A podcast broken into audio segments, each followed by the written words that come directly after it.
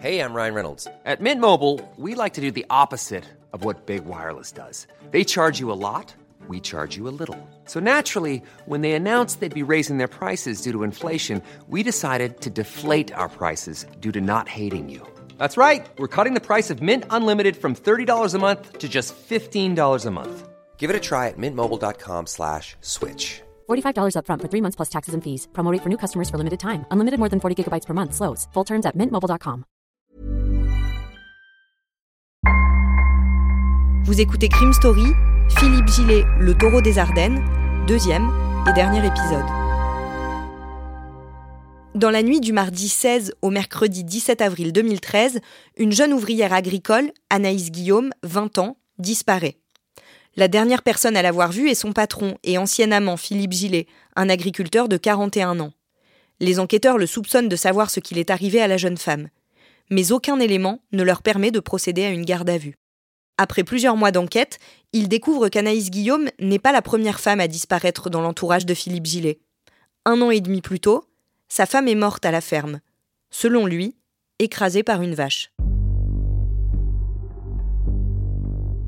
Avec ce nouvel élément, les enquêteurs envisagent de procéder à des vérifications sur le corps de Céline Gillet, la femme de l'agriculteur. Mais ils apprennent vite que cela ne sera pas possible. Céline Gillet a été incinérée une semaine après sa mort, considérée sans aucun doute à ce moment-là comme un accident. Retour à la case départ. Pourtant, deux ans après la disparition d'Anaïs, le mardi 31 mars 2015, l'enquête prend une nouvelle tournure. Vers 7h30, une quinzaine de véhicules de gendarmerie arrivent à Fromy. Le convoi comprend un camion avec une mini-grue à chenilles, un tout-terrain du service de déminage, une équipe cynophile et un fourgon de l'identité judiciaire. Les militaires stationnent d'abord dans une impasse menant au champ. Ils se rendent ensuite sur le site d'un silo agricole d'environ 400 mètres, à hauteur de la ferme de Philippe Gillet. Et ils commencent à déblayer un tas de fumier. Philippe Gillet observe la scène depuis son tracteur. Pendant 5 heures, des gendarmes scientifiques, en combinaison blanche, passent le secteur au peigne fin. Et ils ne trouvent rien. Ils convoquent malgré tout Philippe Gillet à la brigade de Carignan à 17h30. Quelques dizaines de minutes plus tard, trois breaks de gendarmerie quittent Carignan toute sirène hurlante. À l'arrière de l'un d'eux, Philippe Gillet, qui vient d'être placé en garde à vue. Deux ans après la disparition de la jeune ardennaise Anaïs Guillaume, de nouvelles fouilles ont eu lieu ce matin le long des rails aux abords d'un champ sur la commune de Fromy. Et d'après nos informations, l'ancien compagnon d'Anaïs serait en garde à vue. Damien Delsoni, comment on en arrive à cette garde à vue alors qu'il n'y a pas d'éléments nouveaux et que les recherches n'ont toujours rien donné. Oui, il n'y a pas d'éléments matériels, euh, pas de preuve qui est qui, magique qui est survenue, mais l'enquête, elle a quand même continué pendant, pendant deux ans et les gendarmes, ils ont récolté un, un certain nombre de témoignages et notamment celui d'un ancien employé de Philippe Gillet, un homme qui a travaillé pour lui à peu près jusqu'en juin 2014 et qui raconte d'abord que ça se passait très mal entre lui et Philippe Gillet, que Philippe Gillet était violent avec tout le monde et que lui est convaincu qu'il a tué Anaïs et qu'il l'a enterré sous un tas de fumier. Il est très précis. Alors on sait que le fumier, ça, aide euh, à la décomposition des, des, corps. Alors cette certitude, elle lui vient du fait que juste après la disparition d'Anaïs, il se souvient euh, que Philippe Gillet a remué euh, ce tas de fumier et a regroupé un peu inhabituellement le fumier alors qu'il se trouvait déjà là depuis des années. Donc il n'a pas tellement bien compris cette, cette manip. Euh, et qu'en plus, il ajoute devant les gendarmes, le lendemain, Philippe Gillet, il est allé brûler des ficelles, des bâches et d'autres déchets agricoles, alors que normalement c'est une tâche qui revient euh, aux employés de la ferme et pas, et pas au patron. Cet employé en déduit que Philippe Gillet s'est débarrassé des vêtements d'Anaïs. Oui, alors non seulement des vêtements d'Anaïs, mais il va évoquer devant les gendarmes deux sacs de chaux vives, parce qu'en fait, juste avant la mort d'Anaïs, le jour même de sa disparition, hein, le mardi 16 avril 2012, Philippe Gillet a acheté deux sacs de 25 kilos de chaux. Les gendarmes ont même pu remonter la trace de cet achat en retrouvant le ticket de caisse et en retrouvant le magasin où il s'était procuré cette chaux. Alors la chaux, c'est pas rien, hein, ça sert à, à faire du, mortier en maçonnerie, mais ça permet aussi, euh, on le sait, d'accélérer la décomposition d'un corps, que ce soit un corps d'animal ou, un corps humain. Donc pour les gendarmes, cet achat de chaux juste le jour, euh, bizarrement, où Annès Guillaume disparaît, c'est suspect, d'autant que Philippe Gillet, il n'a pas pour habitude d'acheter de la chaux euh, pour sa ferme. Alors, euh, l'avocat de Philippe Gillet va dire, mais enfin, la chose, c'est un achat tout à fait classique pour un agriculteur qui souhaite nettoyer des locaux ou, en répandre quelque part. Le seul problème, c'est que quand on utilise de la chaux pour, nettoyer des locaux ou à, but agricole, entre guillemets, on n'achète pas 50 kilos, on achète beaucoup plus que ça. Donc, cet achat de deux petits sacs de forcément, ça interpelle les gendarmes. Donc, même sans le corps, c'est assez pour que Philippe Gillet soit placé en garde à vue et s'explique au moins sur ce point. Au-delà des éléments fournis par l'ancien employé de Philippe Gillet, les enquêteurs ont établi que la relation entre Anaïs et l'agriculteur a débuté plus tôt que ce qu'ils croyaient, avant la mystérieuse mort de sa femme. La mère de Philippe Gillet l'avait appris et ça l'avait mise très en colère. Pour se défendre, l'agriculteur avait mis la faute sur le grand amour, expliquant qu'il allait, je cite, rendre Céline à sa mère car ça ne collait plus entre eux, à cause de sa relation avec Anaïs. Les amis d'Anaïs, eux, disaient qu'avant de commencer cette relation avec le quadragénaire, elle était joyeuse. Elle avait commencé à travailler comme apprentie chez Pierre Gillet, puis chez Philippe, son frère. Lors de cette deuxième expérience professionnelle, Anaïs travaillait sans arrêt, multipliant les heures à la ferme et réduisant de plus en plus les visites à ses amis. Puis Céline Gillet était morte. Et la relation entre la stagiaire et son tuteur était devenue officielle. Ils s'étaient alors quittés plusieurs fois, puis remis ensemble. Il y avait eu des disputes, des coups qui laissaient des marques sur le corps d'Anaïs et que certains de ses proches avaient repérés. Leur relation sexuelle aussi était violente. Philippe Gillet aimait étrangler ses compagnes pendant leurs ébats et il le faisait avec Anaïs. Le 9 juin 2012, dix mois avant sa disparition, elle avait déposé plainte contre lui pour violence, sans pour autant mettre un terme à leur relation. Autant d'éléments sur lesquels les gendarmes veulent entendre Philippe Gillet.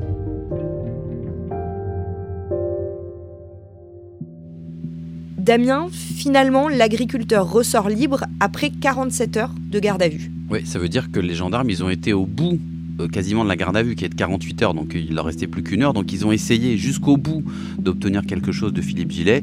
Mais le jeudi 3 avril 2015, euh, vers 16h30, il ressort libre sans avoir été mis en examen. Euh, le juge d'instruction chargé de l'enquête estime qu'il n'y a pas assez d'éléments pour, pour, pour l'incriminer. Donc le mystère il reste euh, entier, même si maintenant on est sûr qu'effectivement euh, Philippe Gillet est bien le dernier à avoir vu Anaïs Guillaume vivante euh, dans la nuit du mardi 16 au mercredi 17 avril 2013. On sait aussi qu'il y a beaucoup d'éléments mystérieux autour et de Philippe Gillet et de la relation qu'il entretenait avec Anaïs Guillaume, mais en tout cas ça suffit pas pour le mettre en examen. Son avocat dit dans la presse que Philippe Gillet est en fait une victime dans ce dossier. Oui, il va dire, on a un peu l'impression qu'il y a un acharnement contre cet homme, mais, mais que c'est quelqu'un qui est euh, aujourd'hui surtout dans une grande souffrance. Il va rappeler en plus que Philippe Gillet, c'est un homme qui a successivement perdu sa première femme en 2012, euh, il a perdu sa mère ensuite, puis Anaïs Guillaume, euh, son amante en 2013. Donc il dit, il a perdu beaucoup de ses liens affectifs. Alors avec cette tourmente judiciaire en plus, son avocat estime que ça fait beaucoup, mais bien sûr, il comprend aussi parfaitement que les parents d'Anaïs Guillaume poussent pour obtenir la vérité et par tous les moyens. Les parents d'Anaïs, justement, comment est-ce qu'ils réagissent à tout ça? Bah, Eux, ils restent déterminés, évidemment, on le comprend, à faire avancer le dossier, à ce que l'enquête ne, soit pas refermée, ne, soit pas dans une impasse. Alors, évidemment, ils sont satisfaits de voir que l'affaire est toujours là, qu'elle n'est pas oubliée, qu'il se passe des choses, mais d'un autre côté, ils craignent effectivement de ne jamais connaître la vérité. Euh, la maman d'Anaïs, elle dit qu'elle aimerait bien qu'on retrouve le corps de sa fille pour qu'elle puisse enfin euh, avoir une sépulture sur laquelle euh, elle et ses proches pourraient se recueillir. Elle, se dit aussi convaincue euh, depuis très longtemps qu'Anaïs est morte. En fait, depuis qu'on a retrouvé sa voiture en Belgique deux trois jours après sa disparition, mais qu'en revanche son mari, lui, n'y croit toujours pas et qu'il a besoin d'avancer. Alors c'est ce qui va se passer puisque même sans la découverte du corps d'Anaïs Guillaume, Philippe Gillet va finalement être mis en examen le 13 juin 2017 et non seulement il va être mis en examen pour l'assassinat d'Anaïs Guillaume, mais aussi pour le meurtre de son épouse Céline Gillet, hein, dont on avait dit jusqu'à là qu'elle était décédée accidentellement écrasée par une vache. Et les magistrats vont décider de le renvoyer devant les assises, à la fois pour l'assassinat d'Anaïs Guillaume, mais aussi pour le meurtre de son épouse Céline Gillet. Mais comment est-ce qu'on passe de quasiment rien à une mise en examen? Alors ça c'est vraiment le juge, hein, qui, le magistrat instructeur qui va décider de tout ça. Il se trouve que dans des enquêtes comme ça où il manque des, morceaux, où il manque des preuves euh, irréfutables, euh, un magistrat il peut estimer que lui il a une conviction, il a la conviction que Philippe Gillet est responsable euh, de la mort d'Agnès Guillaume et de la mort de Céline Gillet, et que finalement il va confier ce dossier avec cette conviction à une cour d'assises. Une cour d'assises, il y a un jury populaire, des gens qui vont examiner le dossier c'est une façon de dire bah voilà, moi j'ai une conviction, j'ai pas la preuve irréfutable que c'est lui, mais je pense qu'une cour d'assises va être en capacité de faire euh, éclater la vérité dans un sens ou dans un autre. Et donc, euh, Philippe Gillet est renvoyé euh, devant la cour d'assises pour le meurtre d'Anaïs et pour celui de sa femme. Le lundi 25 mars 2019, le procès de Philippe Gillet s'ouvre devant la cour d'assises des Ardennes, à Charleville-Mézières six ans qu'ils attendent ce face-à-face. Dans les Ardennes, les parents d'Anaïs Guillaume entament un douloureux procès ce matin. Ce procès, c'est celui du meurtre de leur fille en 2013. Son corps n'a jamais été retrouvé. Dans le box des accusés, Philippe Gillet, son ex-compagnon. L'agriculteur comparé pour l'assassinat d'Anaïs Guillaume en avril 2013 et pour coups et blessures ayant entraîné la mort sans intention de la donner sur Céline Gillet en janvier 2012. Parmi les éléments brandis par l'accusation, il y a des messages envoyés par Philippe Gillet la nuit où Anaïs Guillaume a disparu. Il est soupçonné d'avoir tenté de recréer artificiellement une discussion entre lui et la jeune femme en manipulant les téléphones. Pour le juge d'instruction, il est très clair que Philippe Gillet a voulu se constituer un alibi. Dans l'affaire Céline Gillet, morte dans des circonstances troubles, officiellement écrasée par une vache après une chute, il y a aussi du nouveau. En enquêtant sur l'affaire Anaïs Guillaume, les gendarmes de la section de recherche ont découvert que l'exploitante agricole a assuré avant sa mort savoir certaines choses sur la mort de Céline et, je cite, tenir par les couilles l'agriculteur. Ils apprennent aussi que le décès de Céline Gillet a entraîné une prise en charge par les assurances d'une grande partie des prêts contractés par son mari. À l'époque, l'enquête s'en était tenue à la version de Philippe Gillet. Selon lui, sa femme avait été victime d'une vache qui avait glissé, puis était tombée sur elle. Le corps de Céline avait été incinéré quelques jours plus tard. De son côté, l'avocat de Philippe Gillet rappelle que personne ne s'était opposé à cette incinération à l'époque. Et pour lui, on ne peut pas revenir sur des constatations, cinq ans plus tard, en l'absence de nouvelles preuves. Cité comme témoin, un médecin affirme qu'au moment des faits, aucune lésion caractéristique d'un écrasement n'a été constatée sur le corps de la victime. Un vétérinaire, lui, juge aussi peu crédible la version de Philippe Gillet sur la chute de la vache. Dans le box, l'accusé, crâne rasé, encaisse, manifestement agacé. Concernant la mort de sa femme, il réitère le même scénario. Pour l'assassinat d'Anaïs Guillaume, il lance froidement Jusqu'à preuve du contraire, elle est encore en vie. Le mercredi 3 avril 2019, Philippe Gillet est condamné à 22 ans de prison pour le meurtre d'Anaïs Guillaume, mais acquitté pour la mort de Céline Gillet. Damien, le parquet fait appel et un mois avant le nouveau procès qui doit s'ouvrir en décembre 2019, les enquêteurs reçoivent une lettre anonyme.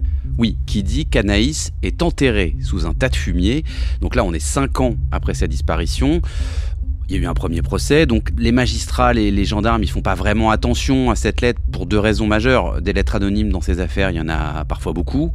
Euh, et puis surtout, euh, ils ont déjà fouillé ce fameux tas de fumier qui est dans le champ de, devant la ferme de Philippe Gillet. En revanche, la fille de Philippe Gillet, qui a accès au dossier, elle est mise au courant de l'existence de cette lettre et elle décide d'aller fouiller elle-même le fameux tas de fumier. Oui, parce que elle, voit le temps qui passe. Euh, son père est en prison. Elle le croit innocent. Il y a cette lettre anonyme qui dit qu'il y a un corps à quelques centaines de mètres de chez elle. Donc un jour, elle euh, n'y tient plus. Elle prend une petite pelleteuse et elle va fouiller dans ce tas de fumier. Et très vite, elle va tomber sur un os humain. Donc là, elle arrête tout et elle prévient les gendarmes qui viennent et qui effectivement exhument le squelette entier d'un corps. Euh, et c'est bien le corps d'Anaïs Guillaume. Donc, ça veut dire quoi? Ça veut dire que soit ce tas de fumier, il n'a pas été fouillé correctement par les enquêteurs en 2013 et que donc le corps était là depuis le début, à quelques centaines de mètres et on ne l'avait pas trouvé, soit ce corps, il a été déposé là plus tard. Il y a un élément qui est sûr et certain, c'est qu'Anaïs Guillaume, elle est bien morte en 2013. Oui, parce qu'on pouvait se poser la question, comme ce corps il est découvert euh, très très longtemps après la disparition d'Anaïs Guillaume, euh, la question était de savoir depuis combien de temps il était là, depuis combien de temps Anaïs Guillaume était, morte. Et en fait, les légistes, vont apporter une réponse très formelle, ils vont dire, ce squelette, c'est le squelette d'une femme de 21 ans.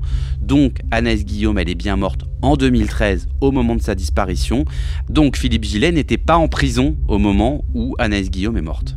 Compte tenu de ces nouveaux éléments, la justice demande un supplément d'informations, ce qui retarde le procès en appel.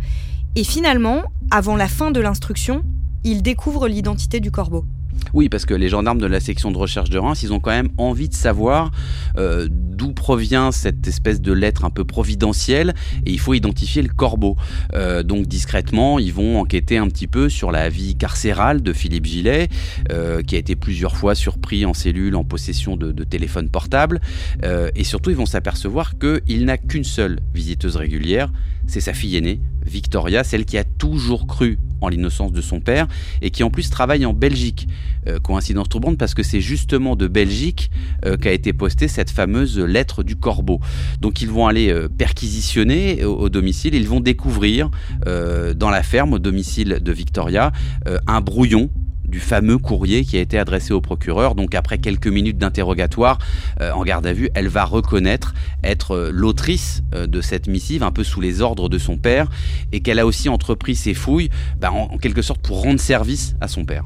Donc elle reconnaît qu'elle a écrit cette lettre. Est-ce qu'on sait si elle a fait autre chose pour aider son père? En tout cas, c'est ce que veulent savoir les gendarmes, parce que les gendarmes, ils ont envie de savoir si elle a juste été le facteur en quelque sorte, elle a juste posté cette lettre qui lui a été dictée et remise par son père, ou si elle a pu jouer un rôle beaucoup plus actif, c'est-à-dire jusqu'à pourquoi pas déplacer le squelette, déplacer le corps d'Anès Guillaume.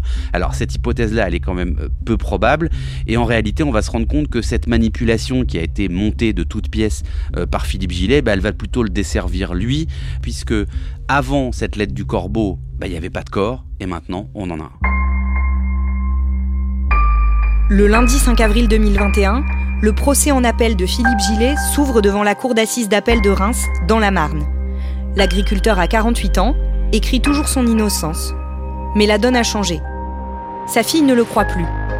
Un temps inquiétée pour le rôle qu'elle a joué, elle est finalement mise hors de cause.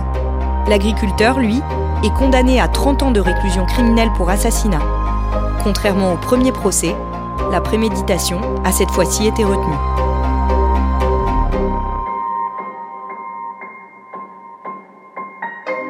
Venez d'écouter Crime Story, le podcast fait divers du Parisien, avec à la production Emma Jacob et Thibault Lambert, à la réalisation Julien Moncouquiole et à la rédaction en chef Jules Lavie. Si vous avez aimé cet épisode, vous pouvez nous le dire avec des petites étoiles ou en nous laissant des commentaires. Vous pouvez également vous rendre sur notre site si vous voulez connaître les références qui nous ont permis d'écrire cet épisode. Crime Story est un podcast raconté avec Damien Delseny et à retrouver chaque samedi sur leparisien.fr et sur toutes les plateformes d'écoute.